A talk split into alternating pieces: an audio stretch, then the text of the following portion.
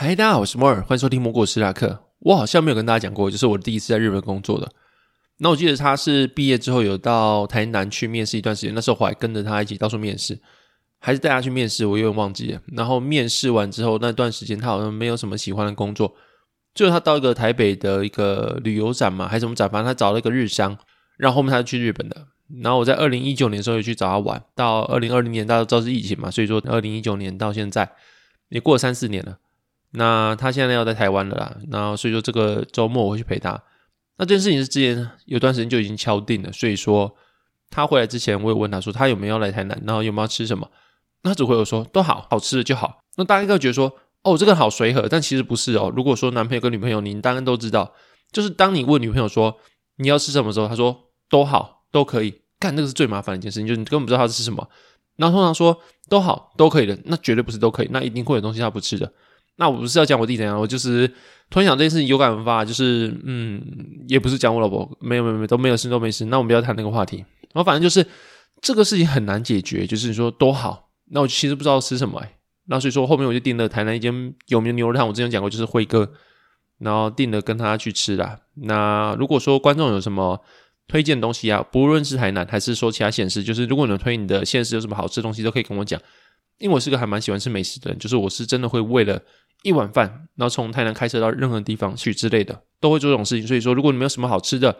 无论是你家巷口好吃的一些卤肉饭或者什么东西，都可以推给我。那同时也宣传一下，就是我有开一个 IG，就放比较多生活事情。但除了生活事情以外，我也会放一些交易的内容啊，就是因为 IG 人很少，那再加上嗯，应该没有放。一些交易的内容应该没有人会想要就是用我 IG，所以说我就会放些交易的东西。像我最近买了小纳，就是上礼拜讲过啊，就是我觉得还是看区间震荡，然后看多这样子。所以说时间到了，然后整个环境没什么改变，我还是把它接回来。然后所以说最近英网布莱有讲出来讲一些话，但其实话的内容也只是说终端利率大概在五点三趴之类的，然后就是整体环境没变太多，所以就把它接回来。所以说如果大家喜欢我的内容的话，或者想要看一些我的生活的东西的话，就可以到 IG，然后我主要的交易内容也会放在 IG 的线动里面。那最近我应该有在我的脸书发文啦，说我最近给自己一个期许，就是我可以每天都发文，然后发一个礼拜看看。那这是个很无聊的期许啊，就是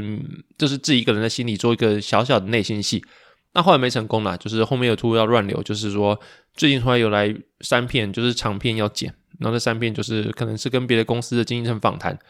那比较多，而且是多轨道这种，所以说。我的生活就变得是早上七点起床，然后去正职，上完班之后回家继续剪，然后连正职上班十二点会午休到一点嘛，然后打开电脑继续剪，然后剪完之后一点开始上班，上午五点骑车回到家六点，那打开继续剪，那就等于是我从七点起床正职加上我的剪片，我大概是十一点才能睡觉，那时候就会报复性熬夜，就是你大概十一点才开始有自己的时间，你不可能十一点啊洗完澡直接睡觉，你一定会说什么啊、好累哦，划个手机好了，不然我整天都没有划到手机。那就滑滑滑，靠北十二点半了，然后才睡觉，然后这样持续个五天之后，诶，真的头会痛诶，就是你的头会开始胀，就好像有东西塞在里面一样，或是后面开始偏头痛，本来只偏一边，那我不知道哇，偏久了两边都会痛，就是后脑勺的两边那条筋都会痛。然后现在如果去给人家按摩，应该说看你怎么塞成这样子，那个师傅就在讲什么说，哦，你这边有气血瘀阻哦，我帮你推开之类的。那那个时候成都的这边讲这样，如果是真两边都痛的话，会不会直接宣告没救之类？我也不知道，反正就是最近真的很惨，然后惨到连文后面都没发，就是狂发限动这样子，也没狂发，就是一天发个一两则限动。然后这个时间下，我也不能说太多操作，我本来就不是做太多操作的人，大家应该都知道，就是我顶多就是买期货的指数。在这个情况下，我就是买一口小纳，然后除此之外，我还是有发到就是星宇啦，然后还有玉山金的新闻。然后刚好是新宇，因为像我过去的航运人经历，就是过去航运的时候，我其实有参与。那时候刚进台股，就是我那时候做了大概半年的美股，都在进台股。然后在台股就买了阳明跟长荣。然后我是很敢买，就是那时候初生之犊嘛，一开始是买什么都买，什么亚太电信啊，什么玉山金什么之类的。然后后面呢，刚我说什么阳明还不错，或者长荣还不错，我就真的去买阳明跟长荣，然后做了一些研究之后发现，哎，好像真的不错。那时候我就 all in 阳明，然后后面再跳长荣啊，再跳阳明之类的，反正就是这样一段时间之后赚了一笔钱。那所以说，后面当然是有很大的回吐啦，那也受到了教训。但是如果当时候那些比较资深投资人可能看到那时候的我的操作，就说：“诶，他们怎么敢这样子 all in 一个标股？尤其是那时候的长荣的历史高点好像九十吧，可是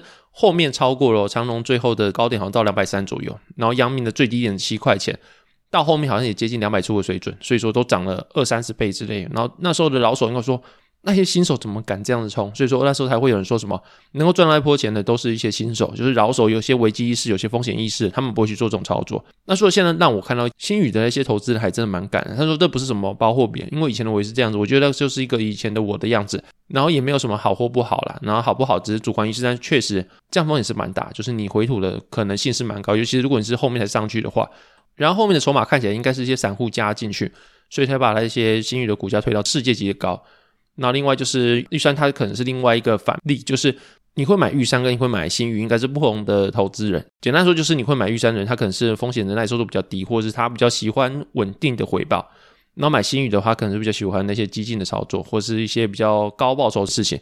虽然说高报酬跟高风险，它不一定是一个正比的。就是如果你用 Howard Marks 这个图来看的话，它是一个 X Y 轴从左下到右上的一个图形，然后这个图形中间会有很多像是弓箭的东西，就是它的弦在右边，然后弓在左边，然后在左下角到右上角，那个弓越来越大，最后那个弓的最低点会超过你的 X 轴，就是会到负值。意思就是说，你的风险并不是跟报酬成正比，你的风险跟报酬是一个。圆弧的概念就是你的风险越高，你的报酬可能越高，但你的下档也可能越大。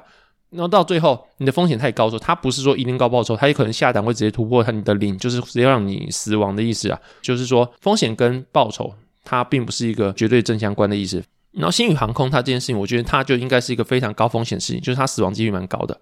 那所以你要说后面会不会再涨，其实也不知道，因为人家不会去空标股，就是因为它会到哪个尽头，其实没有人知道。就当初。阳明的低点在七块钱，七十块涨十倍总该够了吧？但最后它涨了两百多，所以如果你在七十块的时候就空，因为它已经涨十倍，空它其实蛮合理。尤其是那个航运就是个景气循环股，它一定会回去，大家都知道，只是不知道什么时候回去。就像大家也知道新宇一定会回去，但不知道什么时候回去。所以说，阳明那时候如果在七十块空的话，那它还是被嘎三倍。通常有人空会加杠杆，因为空的话，你最高报酬就是百分之百嘛，就是它如果归零就百分之百，然后通常是不会归零的，一般的标的是不可能那么容易下市，所以说通常你会用杠杆去空。那你一百趴开两倍杠杆就两百趴嘛，那所以说如果阳明涨到不用涨到一百四，涨到一百应该就是爆炸了，那可能九十你就爆炸，因为你还要面临追缴的问题，更何况是后面它涨了两百多，所以说标股大家不会去空它，就是因为你也不知道尽头在哪里。它虽然说可能最终就会回去，但是回去之前它的中间会到哪个地方你不知道。那就算你只用小部位去空好了，因为它的报酬是有限，它最多是一百趴，可它的风险是无限，你哪知道会不会它涨了三十倍、四十倍，还是直接爆炸？所以说通常不会去空标股的原因在这边啊。然后跟新宇投资人相反，就是玉山金。那就玉山金的投资人通常都是以存股当做偏好啦，就是通常大家推荐存股的标的，一定会有玉山金这个标的，因为它常年配股嘛，还有配息，那确实是蛮多人喜欢存？那我有个朋友，他也是存玉山金，存了两三年，他从来没有想过，就玉山金存了两三年之后，当然有稳定的配息，但是两三年之后，他的股价其实快要达到他三年前买的一个成本价。所以他就跑来问我说：“该不该卖掉他的玉山金？”那如果是以前的话，我以前的观念是比较效率至上的，就是会觉得说，股市是有绝对的对错，就是会觉得说，你赚的越多，你讲话当然越大声，你的绩效越好，你当然讲话越大声嘛。那可是现在开始会觉得说，并不是这样子的啊。比如说，你长期以来看起来的话，指数化的一些 ETF，它报酬一定会比那些高配级的好，效率上一定是这样子的。但是就是因为这样，所以说你只能买零零五零，它还是圣经，所以你不能买零零五六嘛。到现在，我开始心态有点转变，就是交易这种东西是非常看个人。你能够买零零五零的人，你去买零零五零，说不定没有那么好报酬。或者说，你本来就是手会痒的人，叫你去做被动投资好了，你可能也不会得到好报酬，因为很快就把它卖掉了。可是长期投资或者被动投资，它主要就是要你能够持续投资一段时间。每个人他适合的东西不一样，所以说最近会有一个观点是说，你应该有一百块的话，你应该用五十元去投入正二的 ETF。那大家会觉得很奇怪，就是诶，你用五十元去投入正二的 ETF，可是你有一百元，所以说你用五十元投入之后，跟你用一百元直接 all in 零零五零有什么差别？那你为什么不直接去买一百元零零五零？因为你用正二去买的话，你交易的那些费用一定比较高。可是你明明就一百块，你为什么还要去买正二？然后买完的总价还跟你的所有财产是一样的？那可能就是一个人类的交易心理，就是。你如果用一百块全部去 all in 零零五零之后，你手上没有现金，当它下跌的时候，你可能会觉得说，我没钱可以加码，我心里就非常非常的恐慌，因为你没有其他的措施可以做使用。但如果你今天你有一百块，但你用五十块去买正二的 ETF 之后呢，你还有五十块，虽然说下跌之后你赔的钱是一样多的，甚至你缴了更多的交易费用，但是你还有其他的手段，你还可以继续加码，甚至说你已经赔了跟 all in 零零五零一样多的钱之后，你反而还希望它多跌一点，你还有手段可以继续加码。那就是一个你无关乎效率，而是你的交易心态，或是你的交易者的心情的问题。我觉得这后面我开始慢慢的体会到，就是交易者的心态其实要被放进去的策略里面。每个人因为有不同心态，所以他应该被推荐的策略也是不一样的。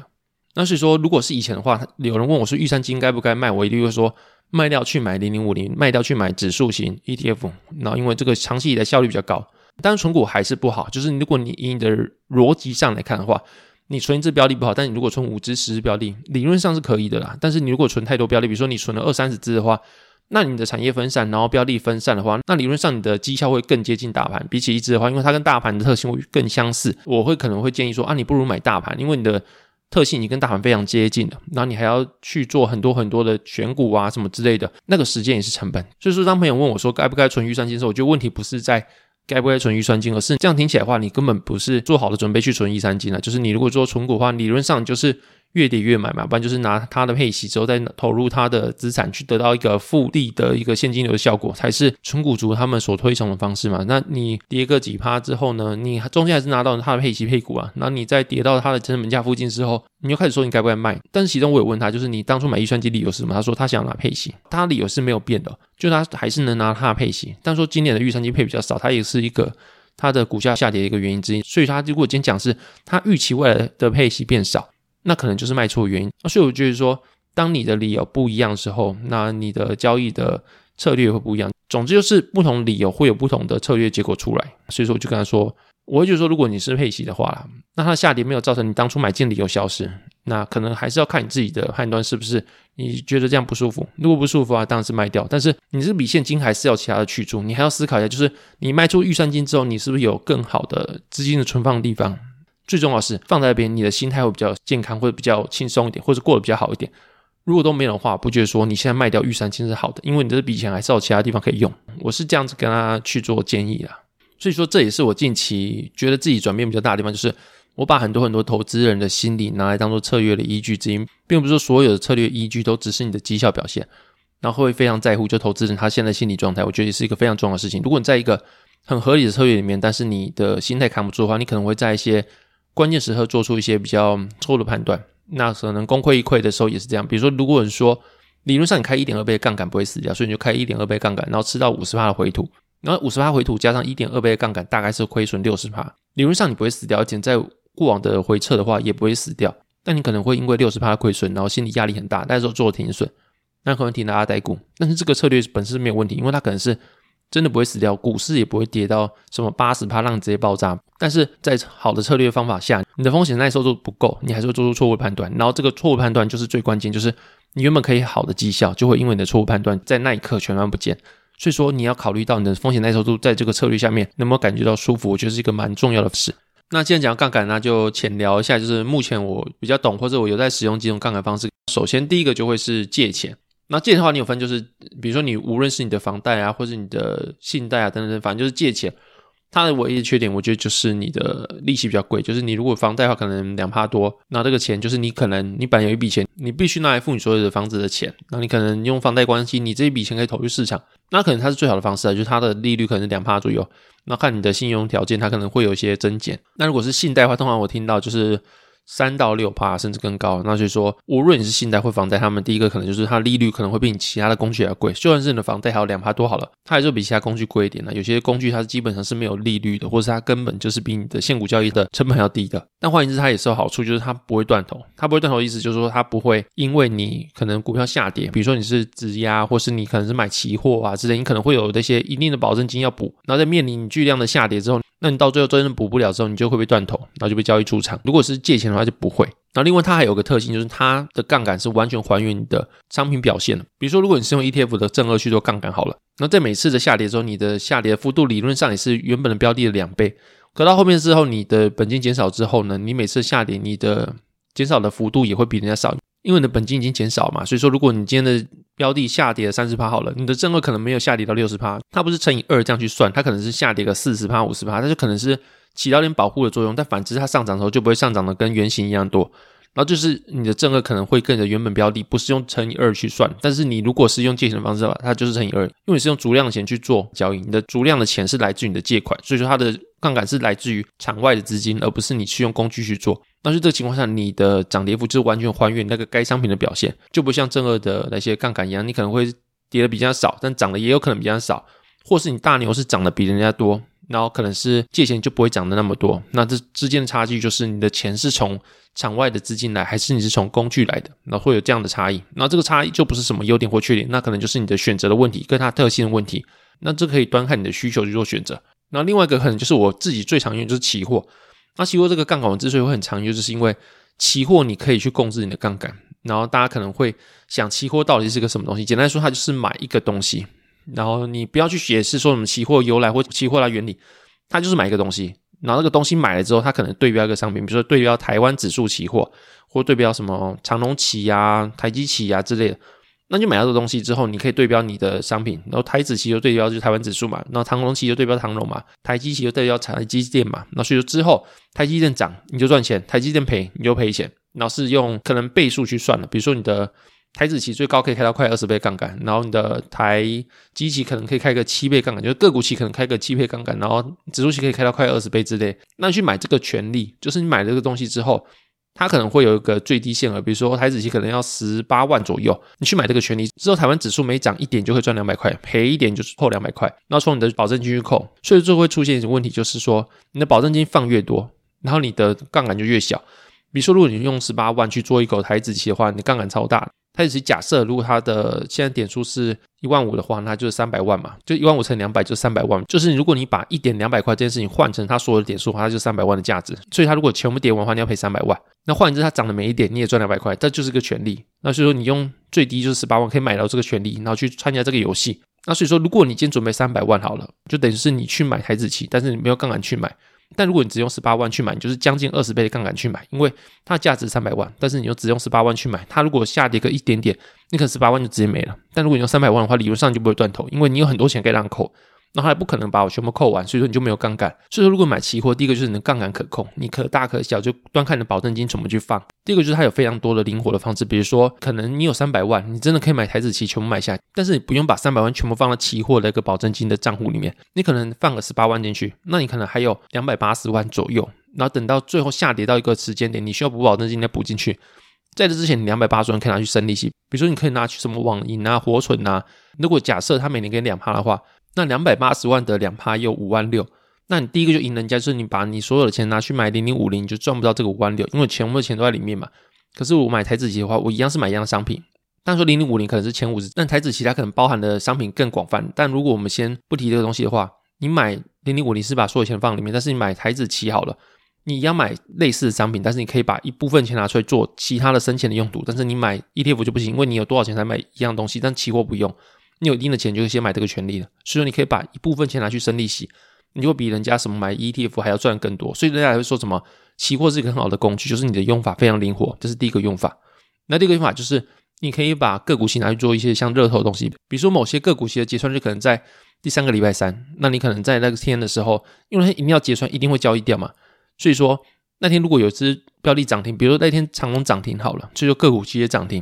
那你去空那个个股期，那因为一定会结算掉，所以今天专只跌了一趴好了，那会开杠杆关系，你开个五倍你就多赚了五趴，那这都是热投，因为你的下场非常有限，顶多就赔掉一些交易的费用而已，反正就是它就是一个下场非常有限，但是你可以当做一个热投去买的方式，这是第二个用途。然后，然后就算你不去买这些用途好了，我记得个股交易的手续费好像是千分之三。但期货交易手续费好像十万分之三，那所以说光是这些手续的费用来说的话，它的费用就比个股交易的费用低一点，非常非常多。再加上台指期有逆价差，就是你可能下个月的期货的点数会比这个月还要少，那在下下个月会更少，然后在下下个月可能又更少。所以你去买越远期的，你所需要花的钱越少。但到理论上，它到这个月份的时候，它点数会跟你现在台湾指数的点数是一样，所以说它就有个收敛的效果。所以说你买越远越的的话，它能够收敛的点数越多。总而言之，就是台湾指数期货代表是台湾指数当下的点数嘛。那说你用越远月的方式去买到，它代表是未来的一些台湾指数的当下的状态。那所以它会跟现在台湾指数的点数去做收敛。那你用越便宜的价格去买到，就代表说你未来收敛的话，你能够得到的点数就越多。所以说这样讲有点悬了，就是你实际上你去加入台湾指数期货的话，你会发现说，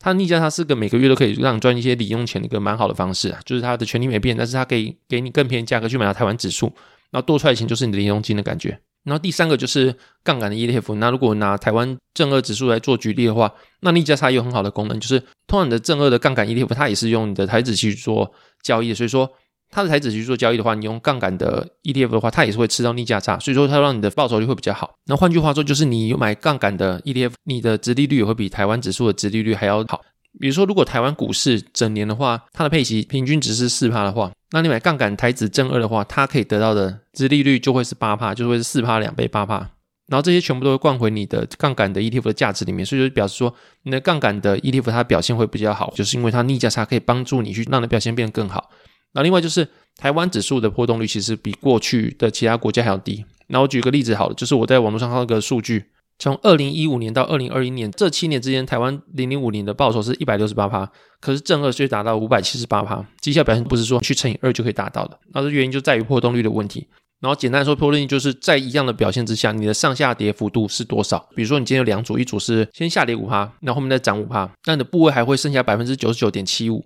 但是如果你说你今天第一年是上涨三十趴。但第二年下降三十趴，虽然说你到最后都回到零，但你的总部位就只会剩下百分之九十一，就是因为你上下的越多，你对你的部位损耗的越多。那所以不是说什么你涨三十趴跟跌三十趴之后会跟涨五趴跌五趴之后的效果一样，没有，他们两个中间波动率不一样，他们最后表现也不一样，不是说什么数学三十加三十或者五减五之类就可以算出来是一样结果。所以波动率也是一个杠杆需要去考虑非常大的问题。然后刚刚讲是波动率问题，但是杠杆 ETF 它其实有它好处存在，像是杠杆正二 ETF 的话，它大概的内扣费用是一趴到一点五趴之间。那如果拿去对标，比如说你借钱，像是借质押或是你借信贷或者房贷的话，基本上你很难借到一点五趴这样子的价格，尤其是你的信用越差的话，你能够借到价格就越不可能是一点五趴。那时候你如果是用杠杆正二的话，那它的内扣费用就是一点五趴，那就相对你必须借钱去开杠杆来说，你所需要花费的成本就越少。那相对就像刚刚讲一样，就是你下跌跟上涨的时候，如果是用正的话，它没办法完全去还原。像我刚刚讲的一样嘛，就是二零一五年到二零二一年的话，零零五零可能涨一百六十趴多，可是你的正二可以涨到五百多趴。但相对说，如果你的损耗在你的波动越高的话，它的损耗越大。可能今天借钱买个交易，所以说你下跌五十趴，再上涨五十趴之后，它所剩的钱会比你去买什么正二之后下跌五十趴，再上涨五十趴之后，你所剩的钱还要更多。就是如果你借钱去买的话，它可以完全还原你的标的的涨跌幅的价值。但如果你用正二的 ETF 去买的话，它的波动率对你的损耗是更多的。那这是我目前理解啦，大概这样子。所以说各自的标的都有它的优缺点，就是像是。信贷或是你的贷款去做投资的话，它可以完全还原你的两倍，或是你杠杆倍数的一些波动啊，跟那个价值。但是相对就是它的费用会比较高，然后你可能现金流不够的话，你每个月要缴的贷款你可能会缴不出来。那如果期货的话，它会有断头机制，所以说你不可能说你可以无限开杠杆。但是它的好处就是它非常灵活，你可以把一部分保证金放在里面之后，你身上钱拿去做孳息，或者说你可以拿去做一些热透方式，像我刚才讲，就是你去放空个股息，在结算日那天，那可能做很多很多用途。再加上它的费用比较低，所以说你去比买现股还要划算了。就是如果你说你去买 ETF 的话，你买零零五零的话，跟买台指期的话，我就觉得台指期会比较划算。然后杠杆是你可以控制的，所以期货有这样的优点，但它缺点就是它会断头。然后最后就是我讲杠杆的 ETF 的话，它的优点是它在波动率小的时候，它的表现会比你的标的的两倍还要更多。就是它在波动率小的时候，它的效果是很好的。那相对在波动率很大的时候，它的损耗也非常多，它没办法完全还原，就是杠杆之后你的标的的价值。那这就是你的杠杆的 ETF，它的优缺点。那还有一个优点我没讲，就是它的费用相较于你去贷款去投资来说会比较低。那我不知道这集的内容这样讲会不会有点太乱？就是我突然想到，就是可以分享杠杆的一些心得。然后讲的些都是比较属于数字或者比较属于实物层面的，就给大家做参考。那这些东西其实可以一起搭配，就像是我讲到的嘛，杠杆工具都有它的一些优缺点，所以说并不是有一个东西是它是特别好的，你可以说搭配去做选择。像我就是用期货搭配杠杆的正二 ETF，那因为正二 ETF 它没有什么断头的问题，所以我可以心无旁骛的长期持有。然后期货它有断头问题，但是它的费用率是比较低的，或者它的进出场会比较灵活，所以用这两个搭配，一个部位是我可以长期持有，我就用正二 ETF 去做不用断头的杠杆。然后第二个就是我可以快进快出的，那我就用相对费用比较低的期货去做选择。那这就是我目前的期货的选择的依据，大概这样，那给大家做参考。那如果有问题的话，也可以私信我的 IG 去做一些讨论，这样子。那，再讲的是就是我的 IG 开幕章了。如果说你有兴趣我的生活，或是对交易的记录有兴趣的话，也可以去追踪我的 IG 了。那你在我的链接都会找我的 IG 的链接。那接下来进入讲话时间。第一个笑话是，有一天法官审问一个小偷说：“你偷人家钻石项链，难道你的心里不觉得不安吗？”小偷说：“会啊，我怕那是假的。”那第二个笑话是，小明问小英说：“你有什么梦想？”小英回答：“我希望能够财源滚滚。”然后小明说：“那你现在已经实现四分之三了。”小英说：“为什么？”小明说：“因为你已经圆滚滚了。”好，那节目那边如果喜欢的内容的话，记得可以到我的 Apple Pass、MixerBox 跟 Spotify 给我五星评价。如果喜欢我的频道，也可以透过小赞助方式支持我。那这节目到这边，谢谢大家收听，拜拜。